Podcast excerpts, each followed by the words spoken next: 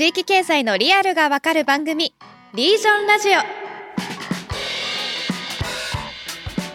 それでは本日も参りましょう。前回に引き続き特別企画地域経済コラボ編の第1弾として起業家の思想と人生に迫るポッドキャスト番組インサイドビジョンのホスト役を務める株式会社ニューピース CEO の高木新平さんをゲストにお迎えしています。高木さん今回もよろしくお願いします。やっちゃいますか。やっちゃいますか。やっちゃいますか。お願いします。3回目だからね、慣れてきましたね。そろそろね空気も温まってきました、はい。というわけであの高木さんがゲストでご登場いただくコラボ会今回でラストになります。前回まで富山の話結構メインでしましたけどそれ以外にも本当今いろんな地域巡られてるじゃないですか。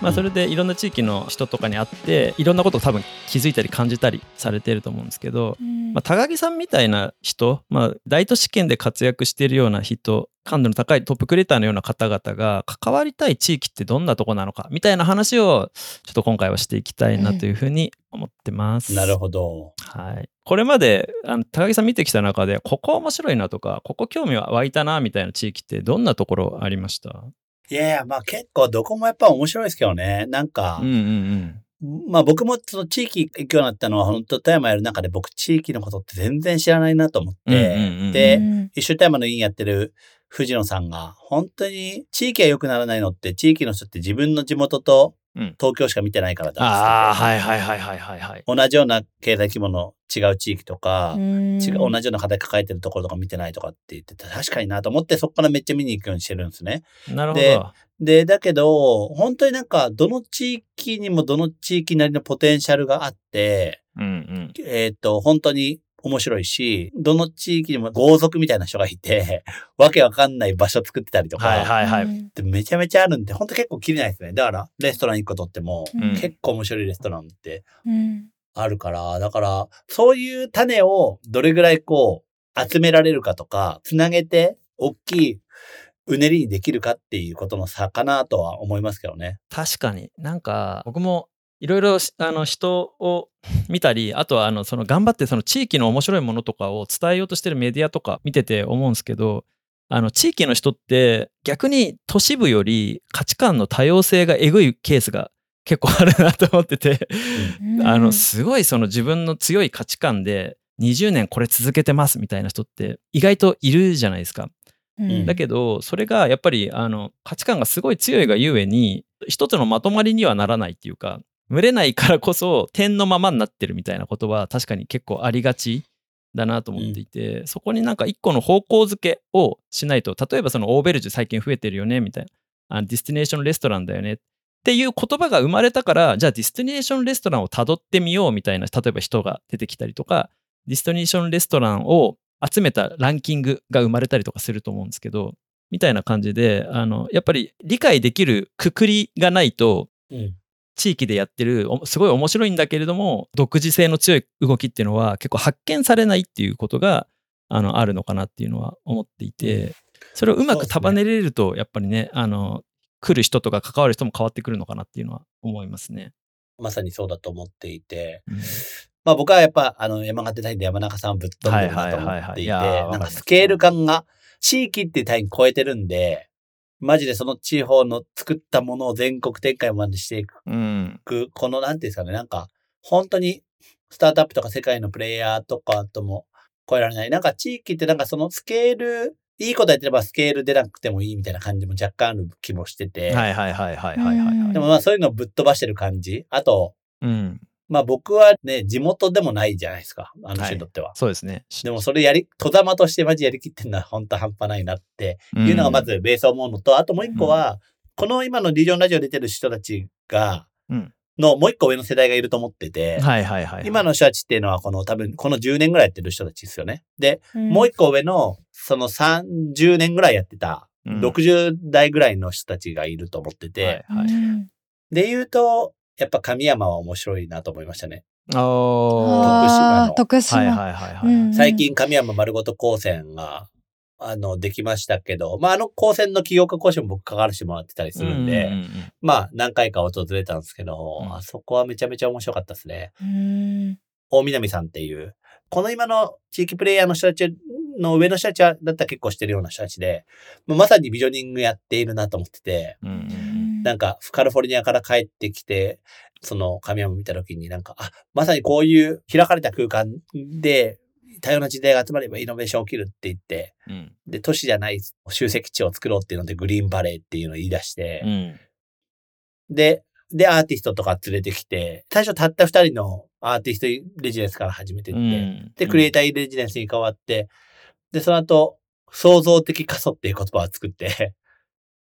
過疎とこそがこう創造的になれるって言って、うんで、それで、その後、企業、多分日本初めてでサテライトオフィスを誘致し始めて、で、それが、三三の寺田さんが最初の第一号で。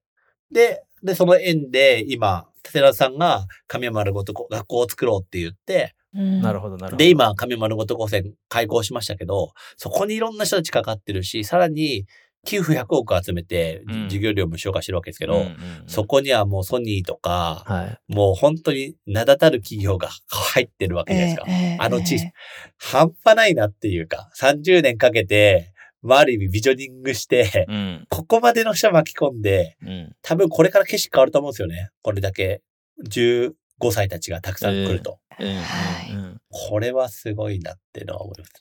確かにあの高木さんおっしゃる通りでこれまでリージョンラジオのあのゲストに出てくださったあリージョンピッカーの人たちって、まあ、年齢的にも30代から40代の方々で、多分この10年で地域で新しいことを起こすニューリーダーになった人たちだとうん。思うんですよ。ただ一方でうんやっぱその地方創生の前みたいな時にもう独自のその信念で地域でやってきた人ってやっぱいますよね。そうです。だから、大波南さんとかだともう25年から30年プレイヤーなんで、うんうんうんだから本当にそういう人たちまあ、ベレッセの福武さんとかもあるそうですね、だと思そうですね。うんまあそういう人たちはやっぱすごいなと思うし、その土壌があって、地方創生っていうスローガンがあって、で、今の人たちは多分地方創生以後の人たちだと思うんですよ、メインそう。ですね。そうですね。だから、でもその手前でそういう事例を作り出してきた人たちはほんまにすごいなと思うし、まあ神山は僕が丸ごと高専で関わったっていうのもあったっていうのもありますけど、うん。すあの場所からあれだけの企業とか人を巻き込んでるのは本当にすごいなっていうのうん。は本当に思いましたね。うん。でそこにあれですよね。今の話で言うと、まあ、3番目の世代というか、うん。地方創生以降の新しい世代のリーダーたちがちゃんとそこに合流できてるのは土壌が25年前からやってきた土壌があるからなわけですよねすごい満を持して合流できたっていう感じがありますね。で、しかも光線ができることによって、そのさらに次の世代までグリップするわけじゃないですか。うんそうですねまたさらに20個社まで行くわけで。すげえな、うん50年以上のスケール感なんだ。うんらそれはめちゃめちゃすごい。だその光線作って、か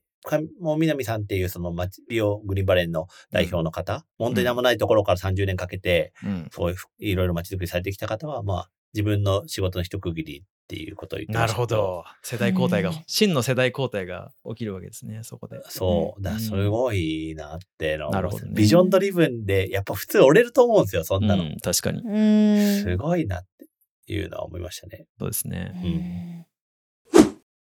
うんまあちょっと繰り返しになるけど高木さんって大都市圏でもともと活躍してる人だしやっぱそういうイメージ強いと思うんですけどまあ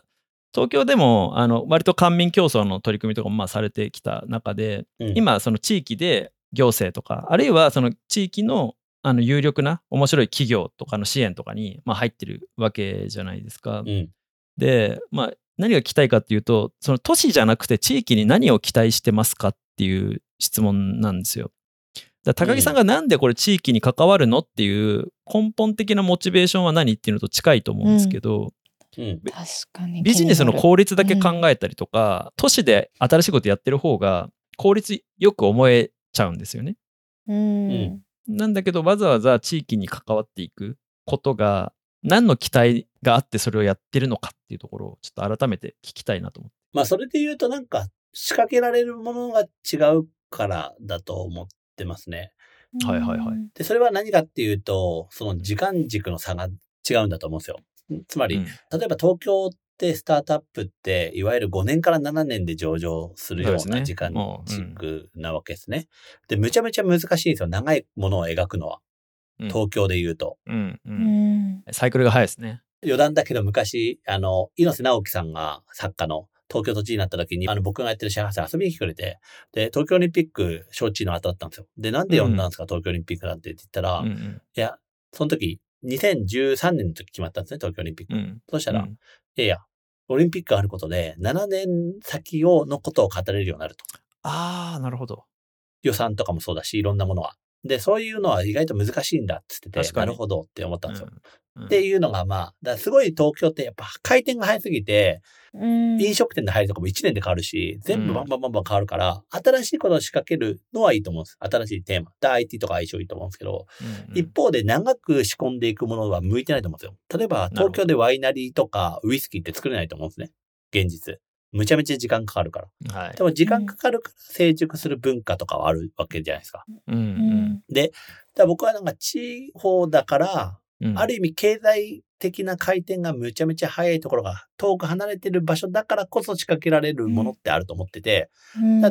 ある意味学校とかも、うんまあ、丸ごと高専とかの学校みたいなのもそうですよ、ね。確かに東京でやると、多分今もっと回転の早い学校、うん塾とかはいはいは、いそういうのはできるかもしれんけど、うんうんはい。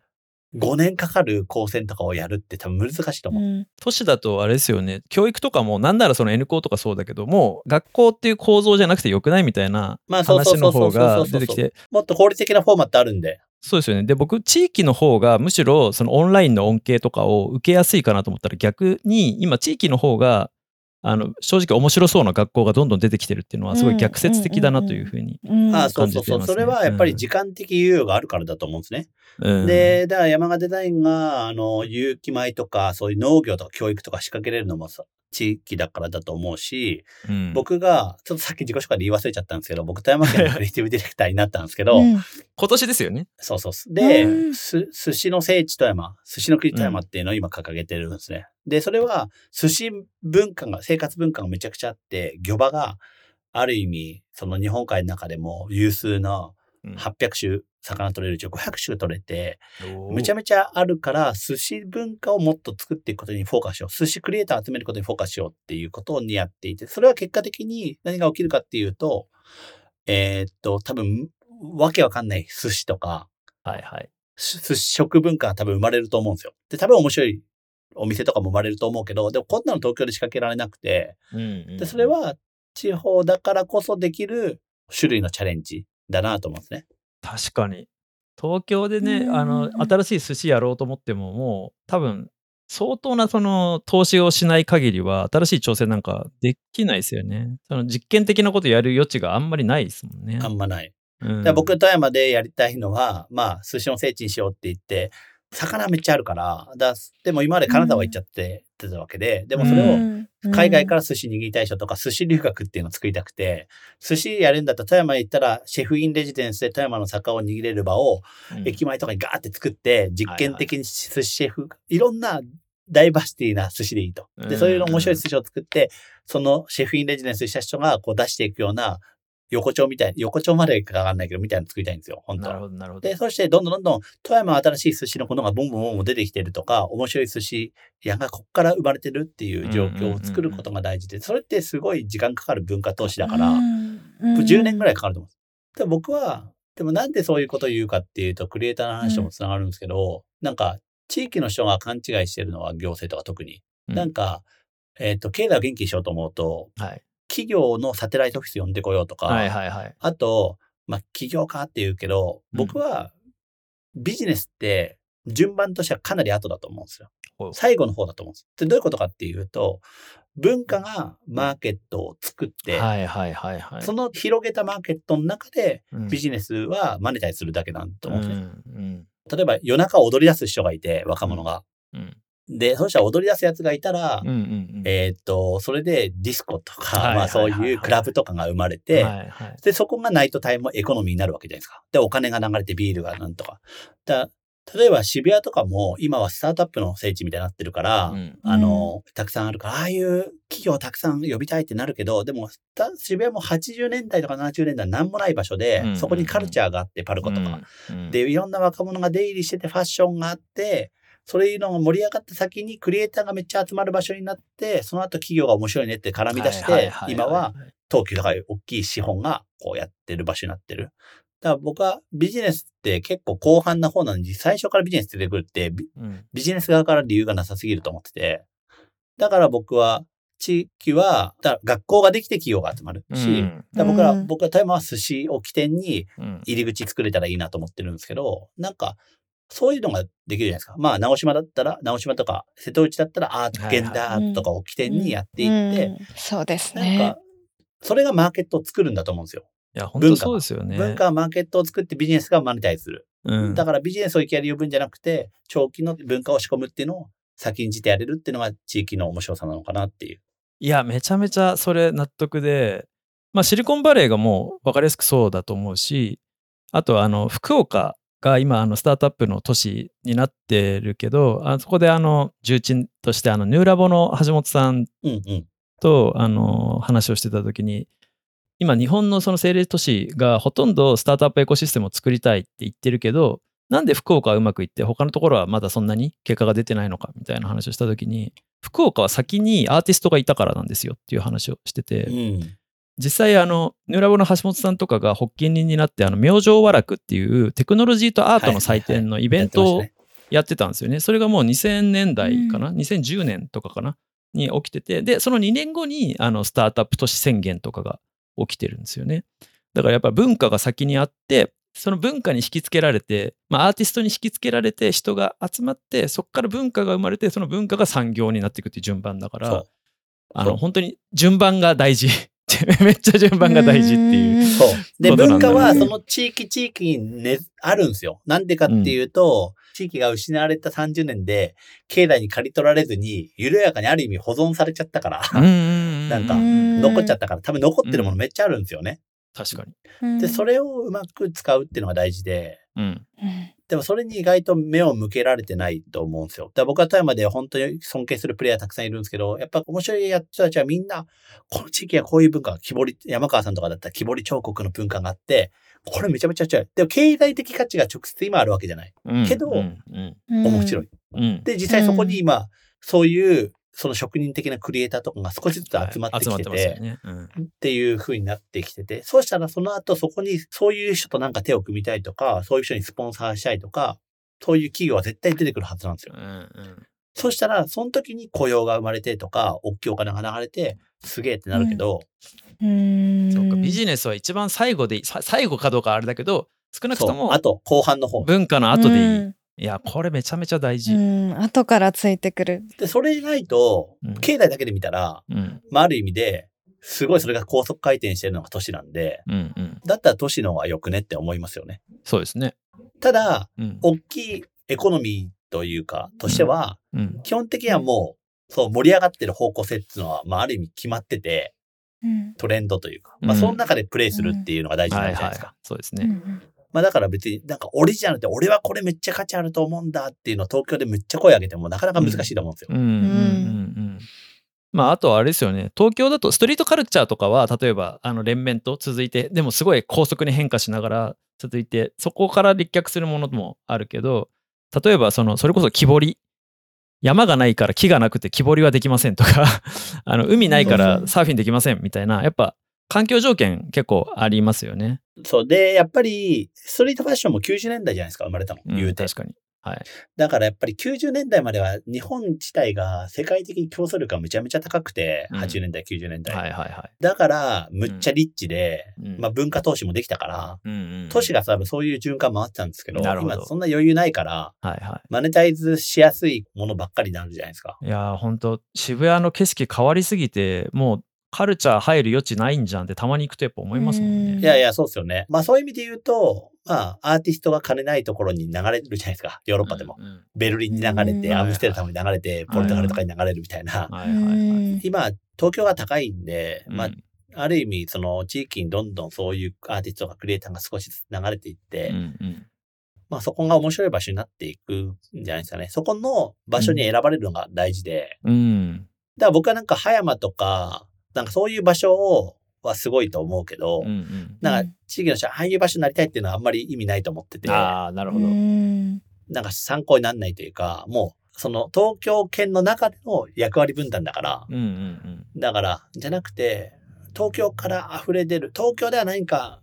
こうやりたいけど、それが実現し得ない人たち、うん。うん。東京では経済的にペイしないとか、東京では思いっきり振り切れないみたいな人たちを、の受け皿になれる、こういうテーマだったらうち受け皿になりますみたいな。っうんうんう。うんんていうような、選ばれてくる場所になる。でもそれはなんか間口が大きいのって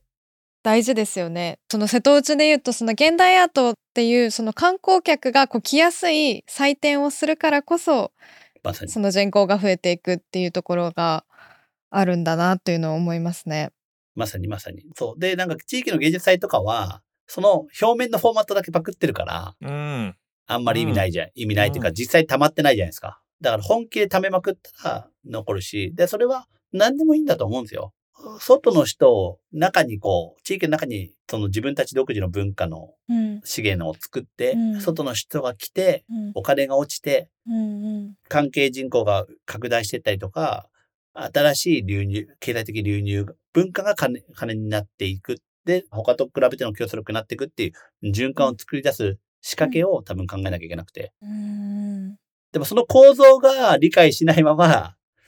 なんか企画のフォーマットだけ流通すると、多分まああんまりうまくいかないんじゃないかなっていう気がします。うんいや、面白い。あ、なんか僕、そういえば、いや、ちょっともう時間ないからあれだけど、なんか自分の、はい。あの、ホワイの話するの忘れたなと思って。あはいはい。あ、なんで高木新平が地域に関わるのか。はい。あ、そうそうそうそう、その話だけちょっとしたいなと確かに聞きたい。うん思って、うんいやなんかまあっていうのが、なもう一個、はいエモーションとしてすごい感じたのが、僕、富山嫌で出てったんですね。その閉塞感とかあ若い頃ねはい同調圧力。まあ、そのはい地域方から東京出てる人ってそういう人多いと思うんですけど、はいはい。まあ、その大人になって帰るとちょっと景色見え、変わって見えてくる。まあ、これ30後半とか40代とかなっていくと、だ、だいたいみんなちょっとそれを、その価値を感じ出したりとかするもんなんだと思うんですけど。で、で、富山の家になった時に、たまたまその地元帰った時に、あ、その地元が富山の清水跡っていう漁港町で川沿いに漁船がたくさん止まってるエリアなんですね。内川っていう。うんで、うん僕は寂れた漁港町と思って、なんか漁港町出身っていうのがすごい嫌だったんですよ。はいはい。自分が。うん。まあ、言葉遣いも汚いしとか、寂れた漁港、漁船ばっかりあるエリア。だけどそこに尾道出身で、奥さんがたまたま富山出身だったからっていうので、来たうん明石さんっていう夫妻がいて、で、うんで、その人たちが、その漁船沿いに、この景色素晴らしいって言って、カフェを作り出したんですね。六角堂っていう。で、それが最初経営めちゃめちゃ大変だって何もない地域だから。うんだけど、それが少しずつ人を呼んでホテルになって、ホテルができて、バーができて、で、最近またイタリアンができてって、どんどんどんどんなってきててう、んで、めっちゃ素敵だっていうのを、うん。まあ、めっちゃ言ってて、なんか日本のベニスとか最近言われてるんですけど、で、それを友達とかを、妻とかを連れてったら、めちゃめちゃいい場所だねって言われてたんですよ。うん。こんな素敵なところで育ったのって言われた瞬間、なんか僕の人生の過去がむっちゃかい、肯定された気持ちになって、なるほどね。むちゃめちゃ自己肯定感があったんですよ。ああ。で、これってもう別に地域のためとかっていう立派なもんじゃなくて自分のためなんですよね。嫌だった過去がすごい良かったって思えるっていう。で、その後僕、プロフィールでもうん富山出身って書くようにああ、なって、なるほど。今まで言いたくなかったから。うん。すげえいい話だ。だけどそれがすごい言えるようになったのは、うん。ああ、そういうことだな。ね、オリジナルであるとか大事だって言われるけど、うんまあオリジナルってやっぱオリジンから来てて、はいはい。うんどう？起源じゃないですか、オリジンっていうのは。だつまり、ああ、こうやって自分のアイデンティティの出自をうん。こう受け入れられたりとか、そこに対してプライドを持てるようになったら、うん。そこに対して自分だけの物語が生まれて、あの、自分に自信持てるんだなっていうことをすごい感じたんで、こういう経験を一人でも多くの人に作りたいなと思ったし、うん。まあ僕自身がもう気づかされた時点で、あもっとこの地元良くしたいなって、うんうん。それは自分のために自分の幸福度が上がるっていうのは分かってるからうん。っていうのは思いましたね。めちゃめちゃいい話ですね。いや、でもなんか僕今、あのー思ったのは、なんか今と未来を良くすると過去も変えられるって、うんすごい希望に溢れた話だなと思いました。か過去の意味を変えられるってすごいですね。そうなんですよ。地域をやるのはタイムマシンで過去を変えられるから、これめっちゃいいエモーションな話だな。うんうんほんとそうはい。いや、ちょっとそんな、あの、高木さんに、ちょっとそろそろ時間なので、最後に一つだけ、えっ、と、聞いて終わりにしたいと思うんですけど、高木さん、今後、地域で何をしていきたいか、今後、えー地域でやっていきたいことは何か、うん聞かせてもらえますか？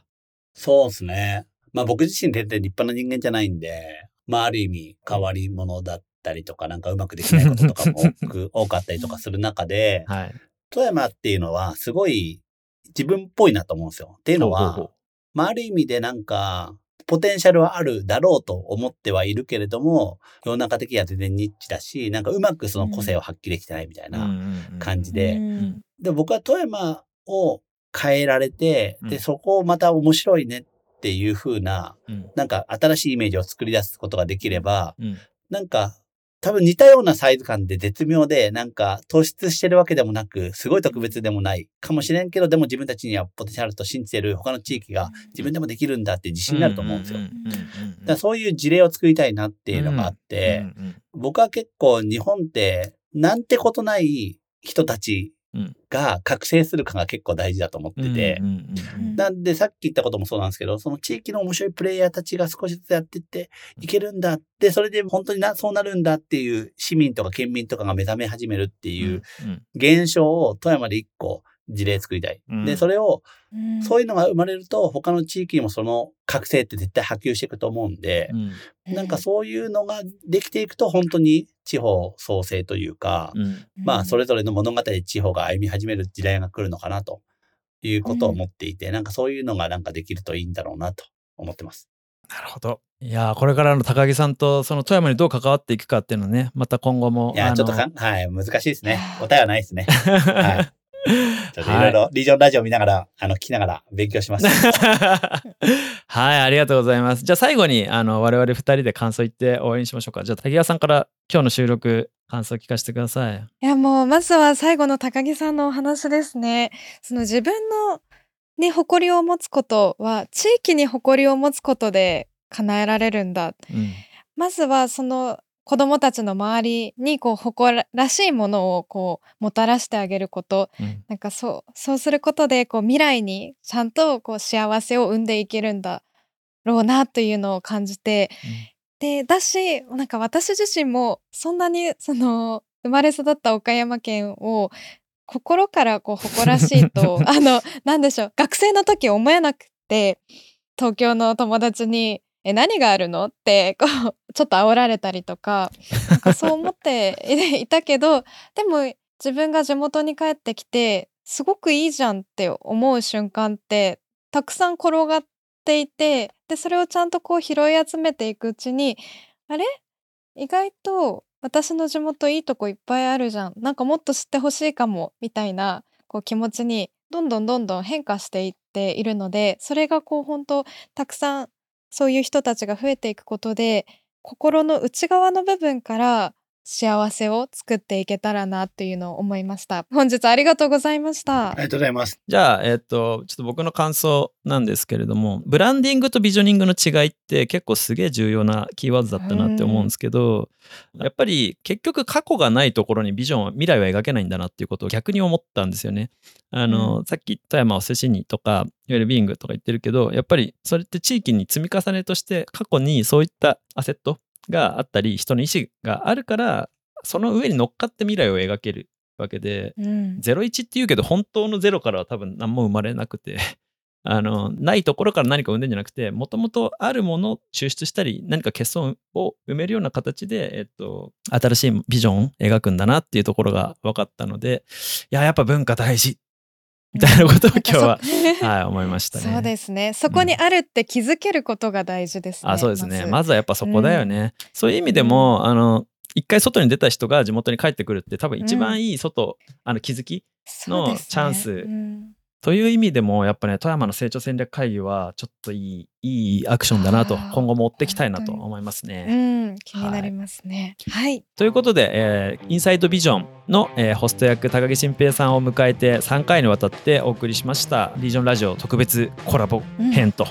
いうことです。あのインサイドビジョンの方にですね、えー、と私も登場させていただいて出てますんでぜひあのこの番組聞いた後にインサイドビジョンにももも、うん。あの聞いていただければなと。価値観を仕事にする起業家が何者でもなかった頃から、えー今取り組んでいる領域の本質を対話して一人の人間としての思考やスタンス人生観に深く迫っていくポッドキャスト番組というのが、まあ、インサイドビジョンのあのレギュラー回なんですけど今回ちょっと僕が出させてもらったやつはちょっと特別会スピンオフ会みたいな形で、えー、ニュースピックスリージョンと、えーして、えーと、ポットラック八重洲っていう、まあ、拠点を作った経緯みたいなところを、えーと、聞いてもらっているので、うん、ぜひこちらもお聞きください。ではおしまいに番組からもお知らせです。リージョンラジオは地域で活躍するイノベーターとともに地域経済のリアルと未来を探っていく番組です。番組へのご意見ご感想をお待ちしています。ぜひハッシュタグリージョンラジオでツイートいただけると嬉しいです